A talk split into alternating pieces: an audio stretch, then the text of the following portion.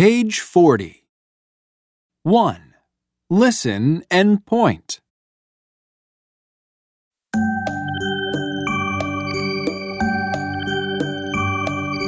Wake up, wake up. Monty Maskman Marie. Walk and talk now. One, two,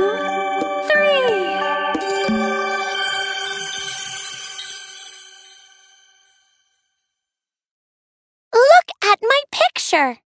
What is it, Monty? It's me. Oh. Um. Good.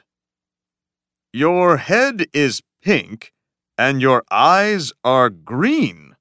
Yes, and my mouth is blue, Maskman. It's your favorite color. Ha ha! Yes, it is. Look at your legs. Your legs are yellow. Yes, my legs are yellow and my arms are red. And your hands, Monty? What color are your hands? Look at your hands, Monty. Your hands are orange.